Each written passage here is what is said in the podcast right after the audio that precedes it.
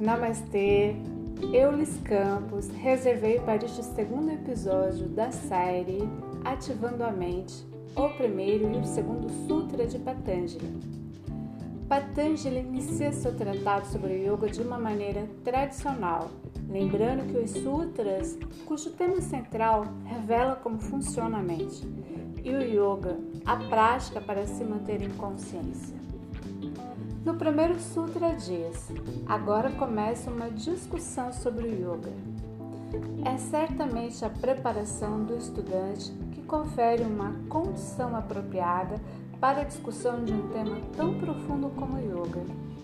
Após o sutra de abertura, Patanjali emerge diretamente na temática, afirmando em seu segundo sutra: Yoga é a dissolução de todos os centros de reação da mente. Este é um dos mais famosos sutras de Patanjali e fornece a diretriz de todo o tratado sobre o yoga. Aqui Patanjali oferece uma definição muito clara sobre o assunto. De acordo com ele, yoga é um estado de mente completamente livre de todas as tendências reativas.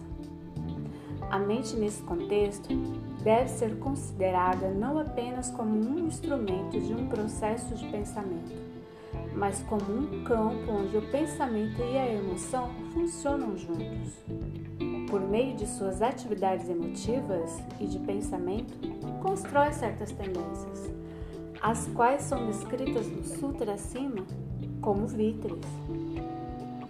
Essas tendências são os sucos da mente nos quais o fluxo de pensamento e emoção inevitavelmente flui, e poderiam ser, com maior propriedade, chamadas de hábitos da mente. Sabe-se que estes hábitos são centros de reação formadas na mente. Através da formação desses hábitos, a mente e suas atividades exibem características de impulsos reativos. Até mesmo o exame casual das atividades da mente convenceria qualquer um de que nossos pensamentos são nossas reações a impactos que colidem com a nossa consciência. Quando dizemos que estamos pensando, na verdade, estamos envolvidos em um processo de reação. Com o passar do tempo, esses centros de reações tornam-se mais e mais fortes. Forma-se dentro da mente uma cadeia de reações. Estas tendências reativas tornam-se nossos hábitos.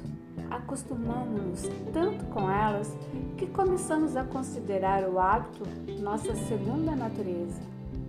Na verdade, a segunda natureza transforma-se em uma única natureza, pois somos alheia a qualquer condição da mente que seja livre de centros reativos. E é óbvio que essa segunda natureza é a nossa natureza adquirida, contraída através de repetidas reações no decorrer do tempo, não importando o padrão dessas reações. Patanjali diz que o yoga consiste em dissolver esses centros de reação. Devemos lembrar que yoga não significa o desenvolvimento de novos hábitos em oposição aos antigos. Requer a dissolução do próprio centro do hábito. Uma mente na qual não há centro de reação ou hábito é realmente uma mente livre. O yoga é, portanto, um estado de uma mente completamente livre, não uma mente livre de certos, assim chamados mal hábitos. Qualquer hábito, mal ou bom, condiciona a mente. Se o yoga liberta a mente de todos os centros de hábito, então certamente indica um estado em que a consciência é pura e inocente, sem vestígio algum de condicionamento.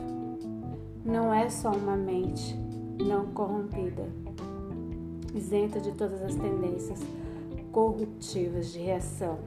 É também uma mente incorruptível. Se uma mente é livre de certos hábitos, ela pode então ser não corrompida por algum tempo, mas se os centros do hábito ainda existem, tal mente não corrompida tornar-se-á logo corrompida. Ter uma mente incorruptível é sugerir que não há centro de reação ou hábito presente na mesma. Uma mente assim está estabelecida no yoga, centro de hábito, está sempre nova. Quando todas as tendências de uma natureza adquirida são negadas, a mente retorna ao seu estado original de inocência. Realizar um encontro com esse estado original é, na verdade, o objetivo e propósito do yoga. Patanjali torna isso bastante claro no próximo sutra. Bom, o próximo sutra eu deixo para o próximo episódio. Até lá, pessoal. Namastê, gratidão.